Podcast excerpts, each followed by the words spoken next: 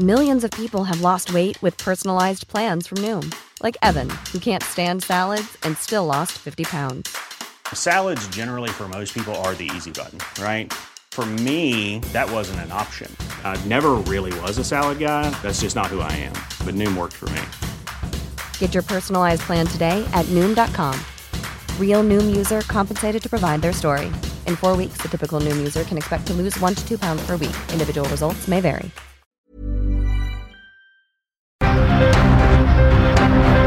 Heraldo Media Group presenta Periodismo de Emergencia con Hiroshi Takahashi, Arturo Rodríguez y Brenda Ruiz. Con las reglas del oficio. Comenzamos.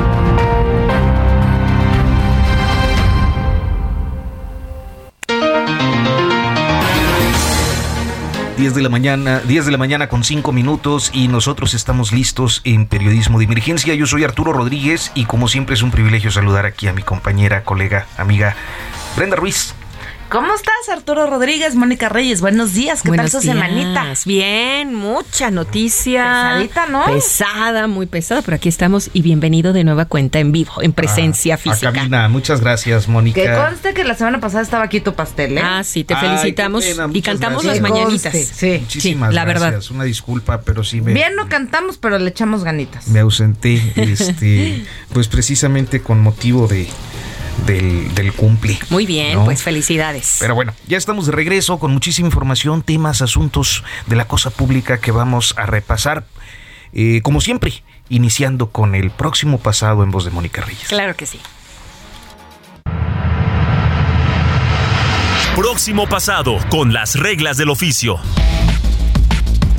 La marcha del domingo 13, convocada en contra de la reforma electoral propuesta por el presidente López Obrador, abrió la semana con intensa polémica, cruce de declaraciones y descalificaciones desde la tribuna presidencial, a quienes participaron al describirlos como clasistas, racistas y protagonistas de un striptease político.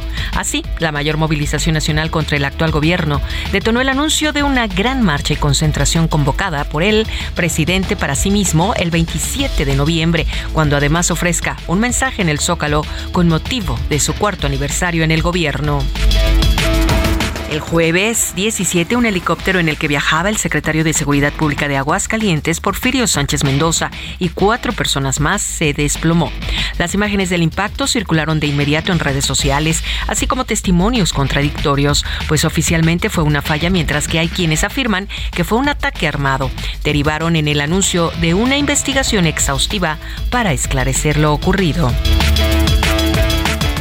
Ariadna Fernanda y Blanca Arellano son apenas dos de las víctimas de feminicidio que a lo largo de la semana tuvieron amplia cobertura por detenciones y diferentes detalles de sus investigaciones, en tanto la desaparición de Elizabeth Jiménez abrió una amplia polémica por la posición de la Fiscalía Capitalina, que informó puede tratarse de una ausencia voluntaria. La violencia contra las mujeres sigue elevando la temperatura del reclamo social. En lo político, Morena dio a conocer sus resultados de la encuesta de reconocimiento en Coahuila, eh, colocando como una ventaja al senador Armando Guadiana, seguido 20 puntos abajo por el exdiputado Luis Fernando Salazar y 30 al subsecretario de Seguridad Ricardo Mejía. Los dos primeros llamaron el viernes a centrar en dos la contienda, mientras que el tercero rechazó el llamado. En el ámbito internacional, tres hechos marcan la semana. Uno fue la renuncia masiva a Twitter que provocó temores por una eventual caída de dicha red social ante el endurecimiento de la política laboral anunciada por el magnate Elon Musk. El segundo fue un bombardeo en Polonia que activó los señalamientos contra Rusia, pero resultó ser un ataque ucraniano. Y el tercero es que este fin de semana inicia el Mundial de Qatar 2022. En Periodismo de Emergencia queremos conocer y compartir tu opinión. Escríbenos o manda un mensaje de voz al WhatsApp 5580 69 79 42. 5580 69 79 42 y se parte de nuestra mesa de análisis. Pues bien, muchísimas gracias a Mónica Reyes por este, por este eh, resumen y digamos de recuento de lo que ha pasado eh, en esta semana. Y creo que uno de los temas que eh, marcan el cierre de la semana es esta concentración. me parece que no es incorrecto decirlo así, ultraderechista. Creo que ellos mismos de alguna manera lo reivindican, ¿no? Pero, antes de eso, Arturo, yo, yo la verdad es que ya no sé si estoy preocupada, si estoy cansada, estoy enojada o todas las anteriores. Eh, me parece terrible que no haya día que no tengamos que abrir con un tema sobre violencia en mujeres. Ahorita la desaparición de Elizabeth, pues ahorita veíamos que, tienen las calles tomadas sus familiares y demás. Híjole, ¿hasta cuándo? O sea, ¿hasta cuándo vamos a dejar de sentir este terror de salir a las calles, terror de usar el transporte público, terror de, no sentirnos seguras y salir con miedo. De verdad, yo creo que muchas veces eh, muchos hombres creen que exageramos. Pero les juro que no exageramos. O sea, sí, sí es un miedo muy real y muy latente el que sentimos hasta de tomar un taxi o alguna aplicación de transporte o el mismo transporte público, el metro, el camión. Qué, qué cansado, qué molesto, qué agotador es tener que vivir así. Ahorita, pues la familia de Elizabeth lleva cuántos días buscándola. ¿Tres, cuatro? O sea, y, este, y, seguimos con el feminicidio de, de, de, de Ariadna, con el de Mónica que son, que son, digamos, los casos que llegan a la agenda pública, porque estamos hablando de una, de una data, por de tamarlo así, aunque suene deshumanizado, frío, este, de cuántos feminicidios diarios. Y de cuánta violencia contra nosotras, o sea, de verdad. Además de las violencias en general, ¿no? ¿Cuándo va a ser el día que podamos arrancar uno de nuestros programas sin tener que dar alguna noticia terrible sobre mujeres? O sea, en serio, ¿qué, tiene que pasar para, para que esto cambie? Me parece terrible y, doloroso, y, insisto, y enoja, y, enoja y, cansa. ¿Qué va a pasar con Elizabeth? No estamos viendo que la Procuraduría, bueno, la Fiscalía Capitalina esté eh, resolviendo el tema. Esto de decir que puede ser una desaparición voluntaria, pues no los veo, no los veo buscándola. ¿Qué va? O sea, es una menor de edad. ¿Qué tiene que pasar para que esto deje de suceder, Arturo? Pues sí, lamentable esta dinámica en la que nos encontramos constantemente, eh, Brenda, eh, informando, que es pues, lo que lo que nos toca desde este lado. Y bueno, pues creo que ahí la polémica con, con este caso de desaparición es eh, por pues la forma en la que la Fiscalía Capitalina comunica que es una ausencia voluntaria. Y por eso la familia está tan desesperada. O sea, que hay hay violencia contra las mujeres de primera y de segunda, o sea, hay casos que sí merecen atención, conferencias y otros que de plano merecen decir fue una ausencia voluntaria, o sea, entonces, ¿habemos mujeres de primera y de segunda para la fiscalía o cómo?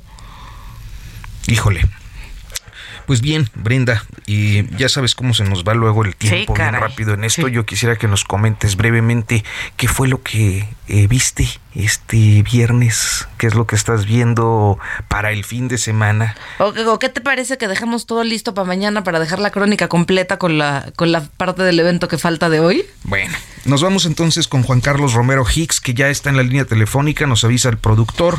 Juan Carlos Romero, muy buenos días, gracias por tomarnos la comunicación. Es eh, un eh, eh, momento complejo. nos encontramos frente quizás a la concentración más grande que se haya hecho contra eh, eh, pues una política en este caso del, del actual eh, gobierno y una respuesta que pareciera pues tratar de medir fuerzas o, o, de opacar la manifestación. ¿Cómo están leyendo este, este contexto de pues dos posturas que se confrontan en el país? Arturo, muchas gracias por la oportunidad de conversar Saludos a ti, a Brenda, a toda la audiencia.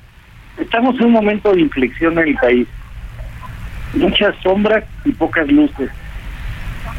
Y nosotros creemos que los valores son los que tienen que perseverar. Una persona buena no descalifica a los demás. Un gobernante que asume la investidura de jefe de gobierno y jefe de Estado entiende que es el presidente de todos los mexicanos, los que votaron por él, los que no votamos por él y los que decidieron no votar. Y la discusión no puede caer en falsos dilemas. Lo que hay que regresar es a lo esencial. El actor estelar de la democracia es el ciudadano, no son los partidos y no son los gobiernos. La marcha del domingo pasado, en más de 60 ciudades del país y una cantidad significativa en el extranjero, lo que nos dice es muy claro, la ciudadanía pesa más que el primer mandatario. Y el mandatario es porque recibe un mandato que llega con una amplia legitimidad y una amplia popularidad.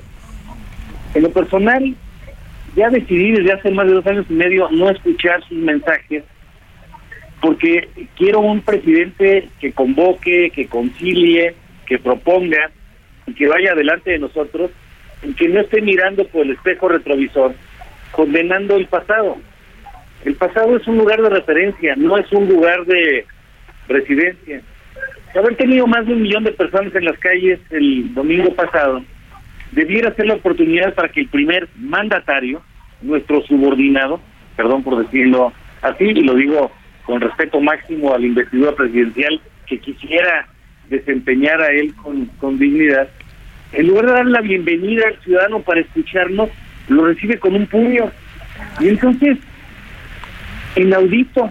Ahora se quiere autoorganizar una marcha donde él la encabeza, él es acompañado y eventualmente en donde él es el prisionero está atrapado en Palacio Nacional. Oye, Juan Carlos, pero perdón, en, en, este en este sentido de, de, lo que tú mencionas, ¿tú crees que la oposición esté siendo responsable frente a la polarización y demás que se presenta en otros sectores? ¿No está no crees que, que, que la oposición esté abonando a esta polarización?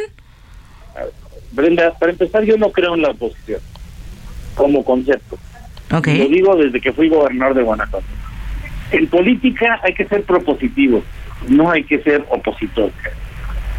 En una democracia madura, y lo, lo he sostenido toda mi vida en cargos públicos, la madurez de los actores implica lo siguiente, cuando alguien no encabeza gobierno, como en el caso nosotros, le dice al gobierno, en lo que no coincido, te propongo.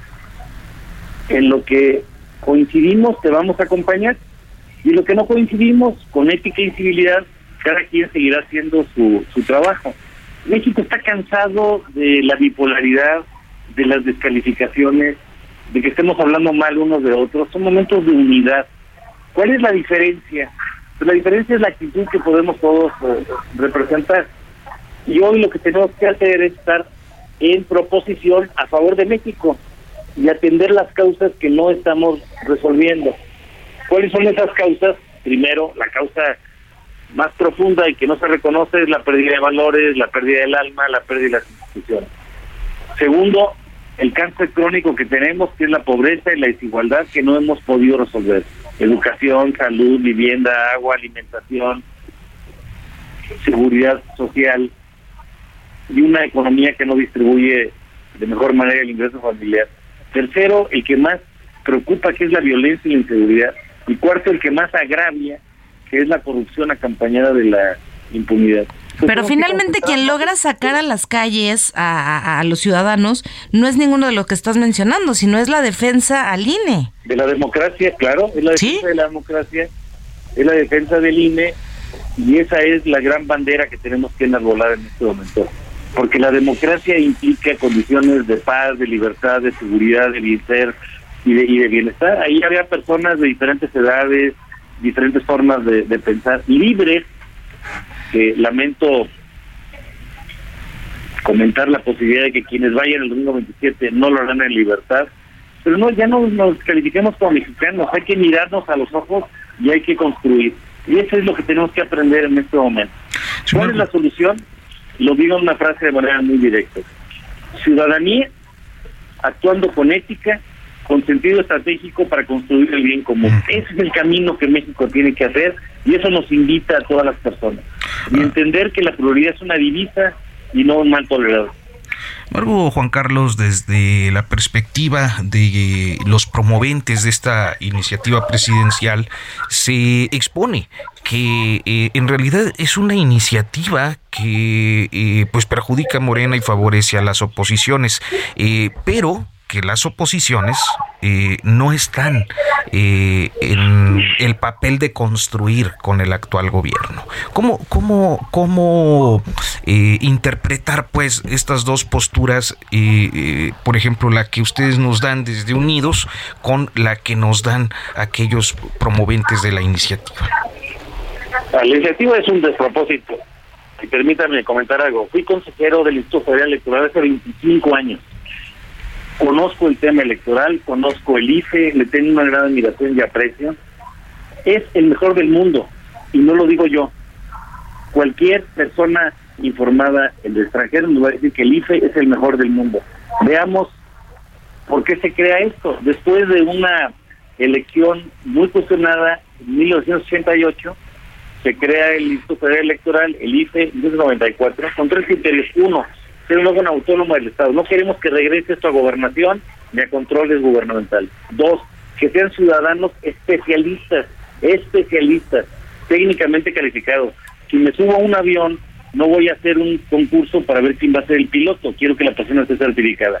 Y tercero, con instrumentos de democracia que existen en México y en otras partes del mundo, que son perfectibles desde luego, pero ¿qué tenemos? Veamos Estados Unidos, todavía hay como 20 competencias y una gubernatura que no saben quién ganó en la elección del martes 8 de noviembre, porque no tienen credencial y padrón con fotografía, los vecinos cuidando la casilla, haciendo los conteos y dándolos a conocer de manera pública, no tienen un programa de resultados seguidores preliminares. Eso se hizo hace 25 años. Yo era ciudadano y probamos el PREP hace 25 años. Hay conteos rápidos, a las dos horas sabemos cómo están las proyecciones. Siempre habrá áreas para mejorar. Segunda vuelta, voto electrónico, bajar el umbral de sobrerepresentación de los partidos en el Congreso de la Unión, el dinero para comunicación social de los gobiernos, la fiscalización, elecciones primarias abiertas. Para eso siempre habrá una forma de oportunidad porque en democracia no hay punto final, hay punto y seguido. Oye, Juan Carlos, y hablando de democracia, justamente... Es no hacer una reforma, okay. con convicción. No, no están planteando una sola cosa de fondo que sea indispensable en este momento. Y en este sentido de que la mejor reforma es no hacer una reforma, eh, en el momento. ¿Tú confías en que el PRI va a cumplir su palabra y efectivamente va a ayudarlos a que no exista una reforma electoral?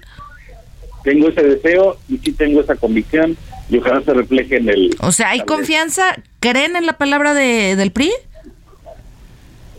En este momento tenemos que mirarnos a los ojos y tenemos que dialogar con, con franqueza y mirar hacia adelante. Considero que en este tema, porque el ADN del PRI de origen, aunque ha tenido problemas de falta de atención, de, corrupción y otras cosas, como suele ocurrir en ocasiones en los partidos políticos, no creo que se vaya a doblar y creo que se va a sostener.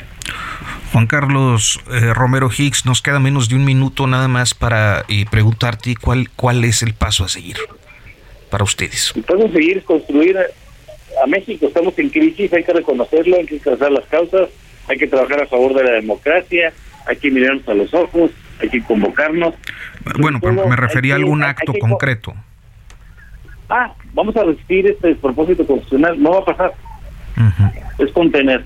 Es las grandes reformas no han venido del poder, se han construido en consenso y son para mejorar. Esta es una contrarreforma, no es una reforma. Juan Carlos Romero Hicks, exgobernador de Guanajuato, diputado federal, miembro de Unidos. Muchas gracias. Buen gracias. Muchas gracias a ambos. Muy buen día. México nos necesita. Hay que dialogar y al final comunicar y seguirnos escuchando. Seguimos escuchando y no lo estamos haciendo. Muchas gracias. Gracias. Vamos a hacer una pausa y en unos momentos continuamos en Periodismo de Emergencia. En un momento continuamos en Periodismo de Emergencia por el Heraldo Radio.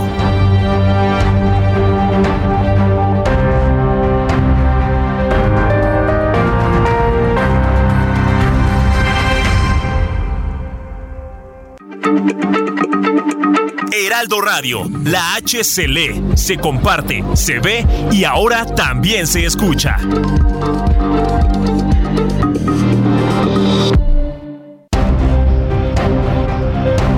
Regresamos a Periodismo de Emergencia con las reglas del oficio.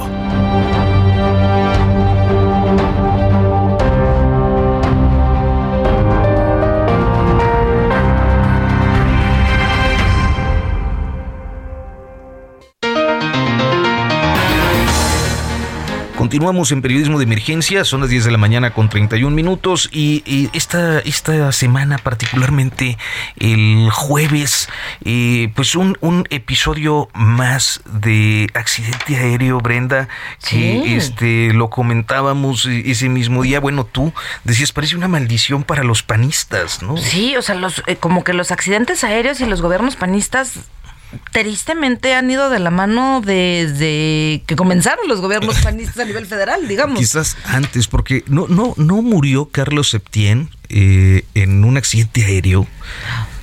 Híjole, el periodista eres tú.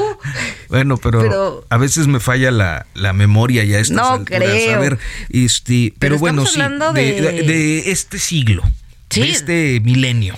E, tienes razón, en este siglo ha sido, y apenas el 11 de noviembre eh, se recordaba que fue el, accidente, fueron 11 años del accidente donde falleció Blake, Zamora, o sea, los accidentes aéreos y los gobiernos panistas parecen ir tristemente de la mano. Y hoy pues en paz descanse el secretario de Seguridad Pública de, del gobierno de Aguascalientes también el 4 de noviembre ya fueron desde 2014 años de la muerte de Juan Camilo Muriño y todos sus colaboradores. Bueno, a ver, yo eh, decíamos, el, el, el, que yo recuerdo era Ramón Martín Huerta, que además fue muy polémico, era, era secretario de seguridad con Vicente Fox, nada más y nada menos, ¿no? Este, y luego siguió eh, Juan Camilo, justamente, y, y que murió en 2008 eh, ya lo decías tú, el 4 de noviembre de 2008. Siguió Francisco José Francisco Blake, Mora. Con el subsecretario Zamora, entre otros. Que fue en 2011. Eh, de hecho, fue el, 11, 11, 11. Sí, claro. It's that time of the year. Your vacation is coming up. You can already hear the beach waves, feel the warm breeze, relax and think about work. You really, really want it all to work out while you're away. Monday.com gives you and the team that peace of mind. When all work is on one platform and everyone's in sync, things just flow wherever you are.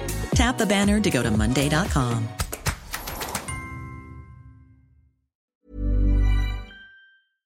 A todos se nos quedó la fecha y el 24 de diciembre de 2018 Eh, pues Rafael Moreno Valle, que era... El coordinador de los senadores del PAN, junto con su esposa, la, la primera gobernadora de Acción Nacional, Marta Erika. En ese casi casgo extendido, en ese este duocenio extendido ahí en, en, pretendido, porque bueno, pues no se, no se materializó precisamente, tenía unos días de haber asumido la gubernatura. Bueno, y tiene muy pocas semanas que la gobernadora Teresa Jiménez asumió también la gubernatura de de Aguascalientes. Y, y muere Porfirio Sánchez, este secretario de Seguridad Pública. Y fíjate que el común denominador de cada uno de estos casos, incluido el de Moreno Valle, por la forma eh, en la que se condujo, sobre todo eh, eh, en materia de seguridad, con toda una policía política, un aparato de espionaje.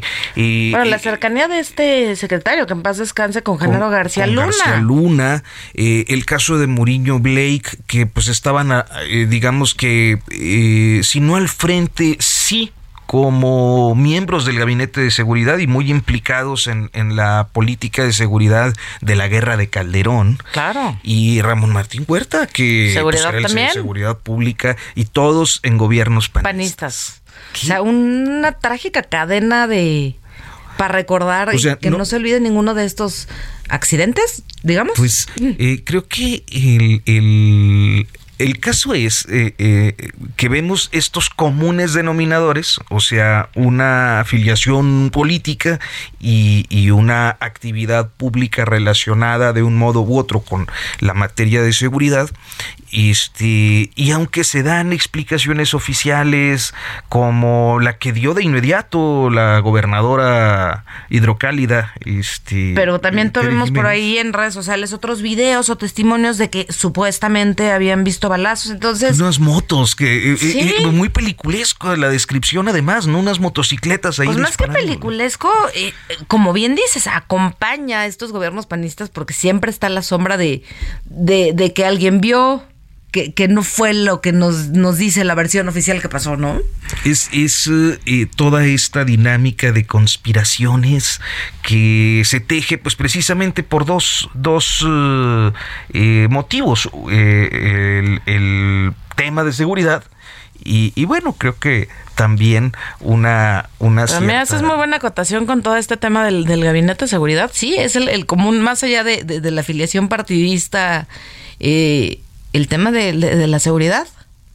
¿Qué, ¿Qué, es lo que da? Creo que todas las teorías de conspiración y siempre eh, eh, la opacidad eh, en las investigaciones, inclusive cuando ya concluyen, pues propician que todo mundo esté especulando. Corrígeme, ¿alguna vez nos dieron como el, peritaje final del accidente Juan Camilo Muriño? Yo, sí, sí, sí, Decía, el, el final oficial fue que era, digo, lo voy a explicar en términos muy llanos, muy, muy este terrestres, porque no, no conozco la jerga eh, de la aeronáutica, pero algo así como, como, como un ventarrón, una turbulencia, eh, como de un avión más grande. Ah, la estela, ¿no? la estela. exacto, exacto.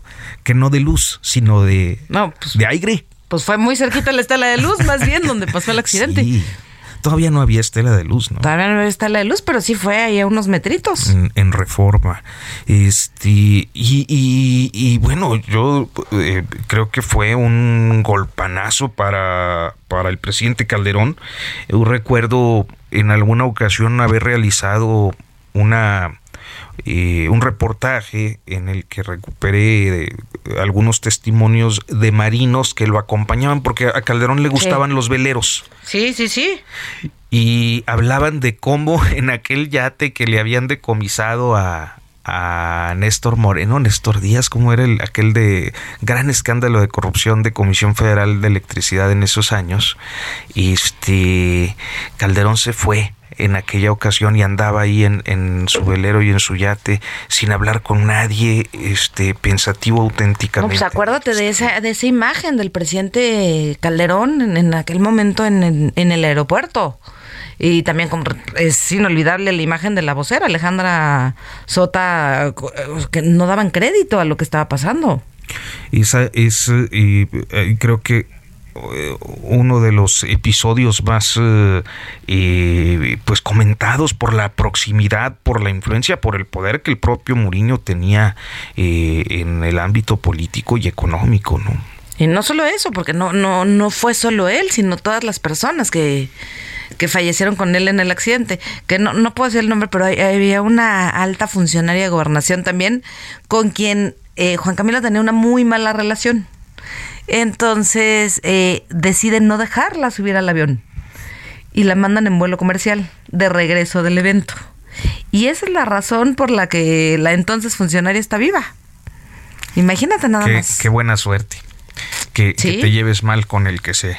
Pero bueno, y, quiero eh, nada más añadir que hay dos eh, episodios relativamente eh, recientes que me parecen muy destacados a propósito de accidentes aéreos y de la materia de seguridad, que fue eh, en el sexenio de Peña, cuando le derriban a un, un helicóptero en Jalisco, eh, que era tripulado por, el, por una unidad del GAFE del alto mando. Esta es una unidad muy específica, muy especializada, muy entrenada. Eh, el GAFE del alto mando, digamos que son las fuerzas especiales, eh, son militares altamente entrenados, la mayoría de ellos en el Comando Norte en los Estados Unidos, digamos que son los Rambos mexicanos y que solo responden a las órdenes del alto mando. ¿Quién es el alto, quiénes son el alto mando? Pues el secretario de Defensa y el presidente de la República. Entonces, imagínate una unidad así de especializada, así de entrenada, eh, eh, eh, es la unidad que lo que cuentan muchos soldados es que cuando hay operativos grandes, pues sí, todas las tropas hacen los perímetros y establecen los perímetros de seguridad, pero quien llega es el gafe del alto mando a hacer las detenciones, a hacer los enfrentamientos duros. Es, es una, una unidad, pues sí, de, de fuerzas especiales, de Special Force. Pero, oye, pero, pero más allá de eso, eh, alguien me decía hace poquito que, somos uno de los países con el mayor índice de accidentes en helicóptero. Eh, esto, esto puede ser, pero creo que esto o sea, los helicópteros y nosotros no somos uno mismo. Particularmente llamativo por el hecho de que fuera esta unidad especializada, Peña Nieto fue y encabezó un acto privadísimo en, en Campo Marte eh, solo con las familias y con, y con fuerzas especiales y claro, con, la, con los mandos militares. Este, y muy poco trascendió de aquello. Eh, sin embargo, hay que recordar que hace poco otra unidad de fuerzas especiales fue derribada ya en este sexenio eh, de un helicóptero. que como recordarás pues fue hace unos meses y me parece que hay pues toda una, eh, eh, ¿qué será? Impericia, porque independientemente del mal estado de las, de las aeronaves, ya sean aviones o helicópteros. O del mal mantenimiento. O del mal mantenimiento o del mal pilotaje, lo que sea. Este, creo que este común denominador en la materia de seguridad con objetivos tan específicos como lo son altos funcionarios y la unidad de fuerzas especiales más eh, eh especializada pues más eh, sí sí sí más entrenada no Y, pues estamos hablando de que hay una brecha de seguridad que a lo largo de que te gusta 15 años casi 20 años eh, pues no se ha cerrado. No y son accidentes uno tras otro. Te subirías a un helicóptero ahorita sí tranquilamente o no no sé, ya ves Salinas Pliego dice que para eso sí está bueno el AIFA. Seguramente sí, pero no, yo, yo, mira, yo paso. Pues bueno. Paso, paso, paso. Y bueno, pues y rápidamente, y, y Brenda, nos vamos a nuestra sección favorita, todo menos fútbol. Todo menos fútbol.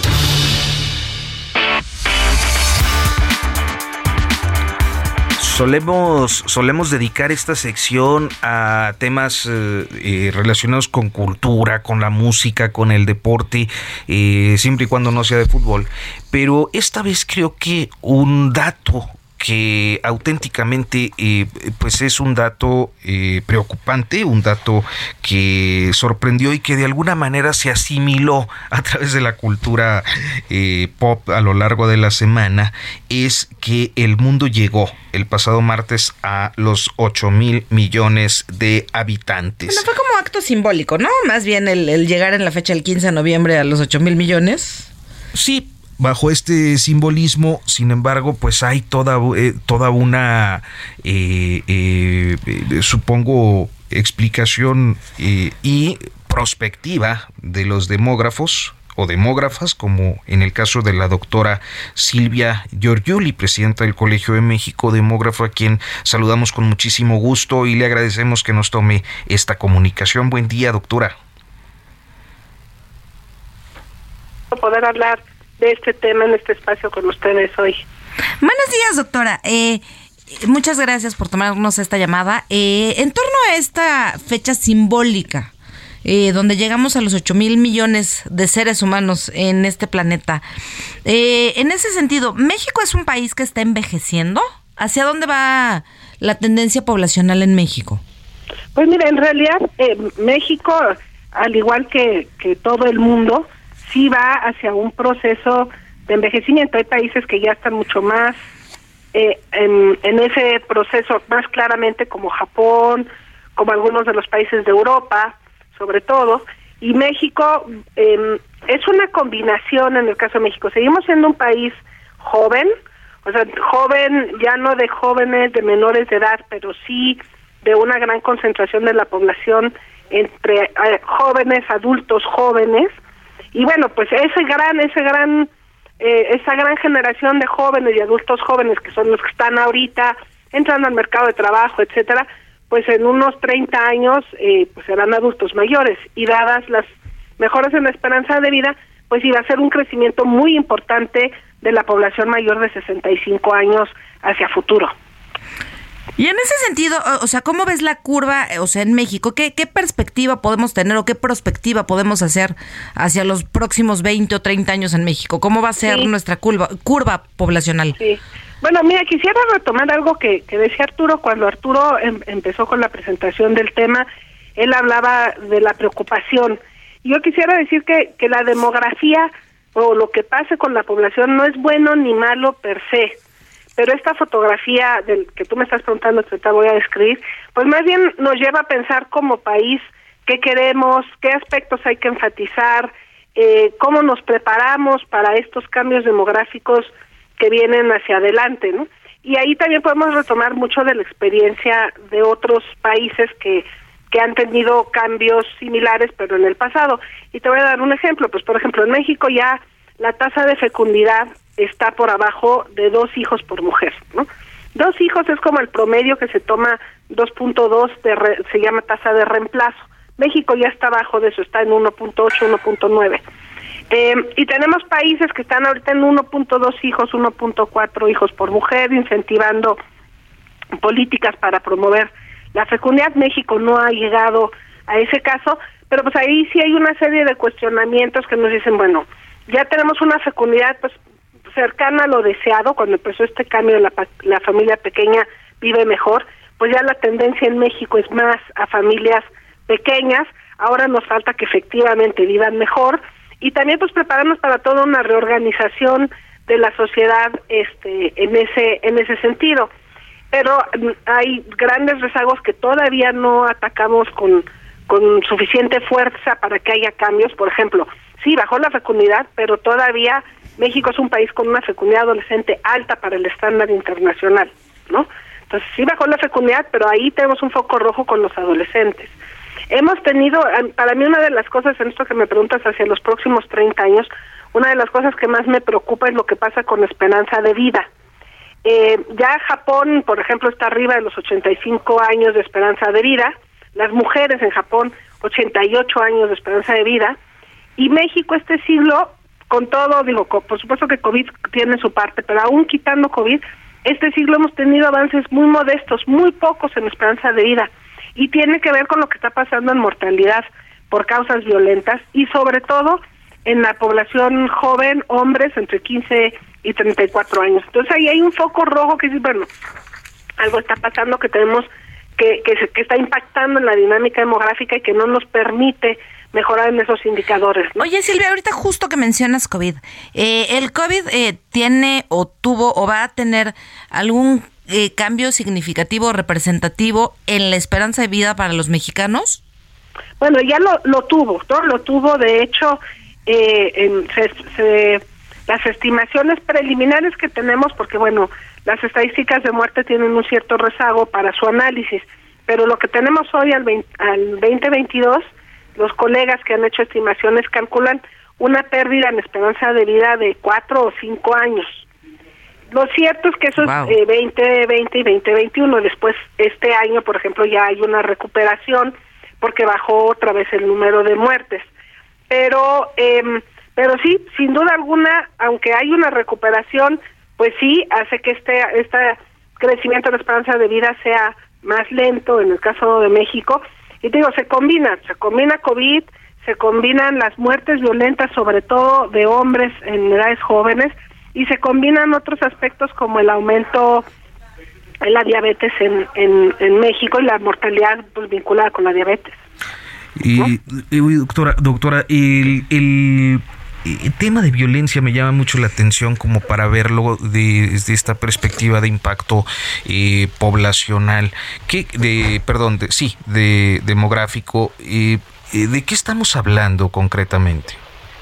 Sí, bueno, mira, te voy a dar el, el, ejemplo. Ya decía yo que Japón la esperanza de vida está arriba de los 85 años, en caso de mujeres 88, hombres está como en 82, 83. Siempre hay una diferencia entre hombres y mujeres a favor de la mujer. Las mujeres viven más que los hombres. En el caso de México, eh, la esperanza de vida de los hombres es de 71 años y de las mujeres 77. Pero cuando empezaba este siglo, en el año 2000, la esperanza de los hombres era de 70. Eso quiere decir que en 22 años hemos tenido apenas un avance en un año de, esperanza de vida, cuando hay mucho para, para, para seguir este, creciendo, hay mucho margen. La de las mujeres ha aumentado un poquito más. Entonces yo creo que estas cifras que yo les estoy dando, pues eh, te dan otra dimensión o otra cara de la violencia que, que está teniendo un impacto global en términos de la población mexicana. Y bueno, Brenda hacía la pregunta hace 30 años, pues lo que hagamos ahorita para atender esas causas de muerte, pues seguramente va a reflejarse en la población y en la estructura de edades eh, hacia futuro. Y otra, otro aspecto demográfico que también está asociado con la violencia, pues tiene que ver con la migración interna y los desplazamientos forzados por violencia, ¿no?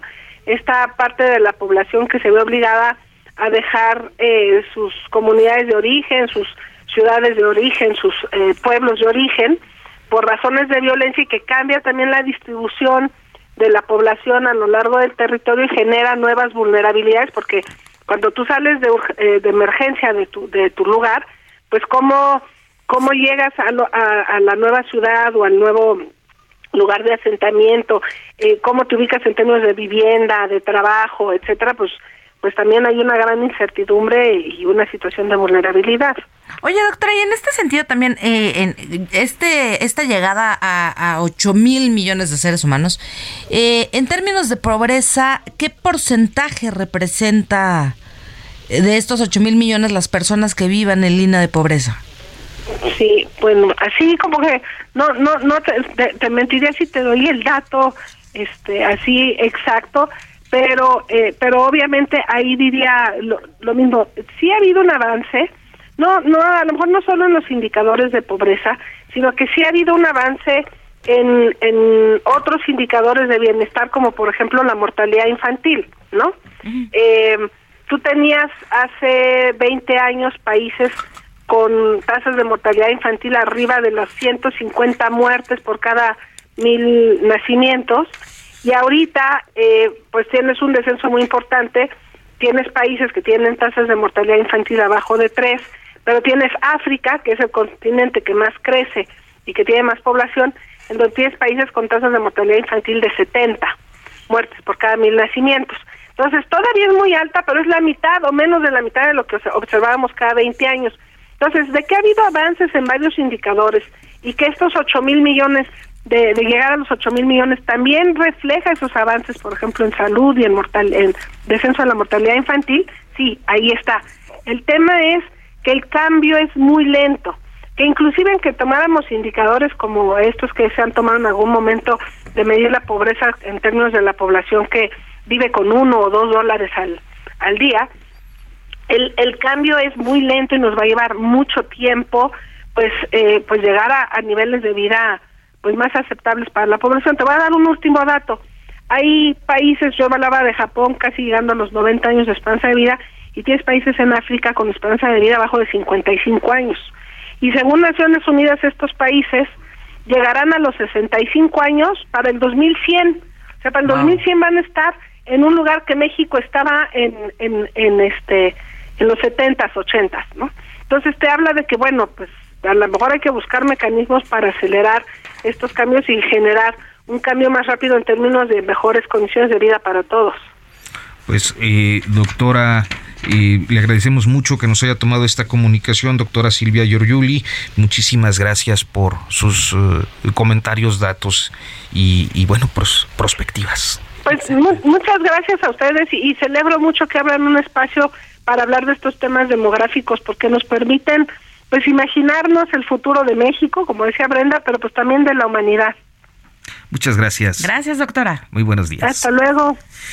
Y pues llegamos al final de este espacio, Brenda Ruiz. Tú pagas por ir a eventos bien raros en lugar de ir al Corona Capital como. Pero tú me ibas a invitar. Sí. Yo sigo, yo por eso vengo en tenis. No nos íbamos a ir de aquí. A mí me lo habías prometido, ¿eh? A mí. Vámonos. la cumples. Mañana en punto de las 10. Gracias. Buen sábado, gracias.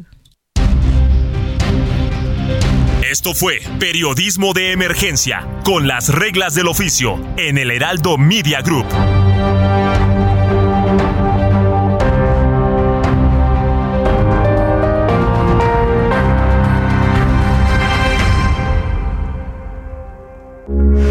Heraldo Radio, con la H que sí suena y ahora también se escucha.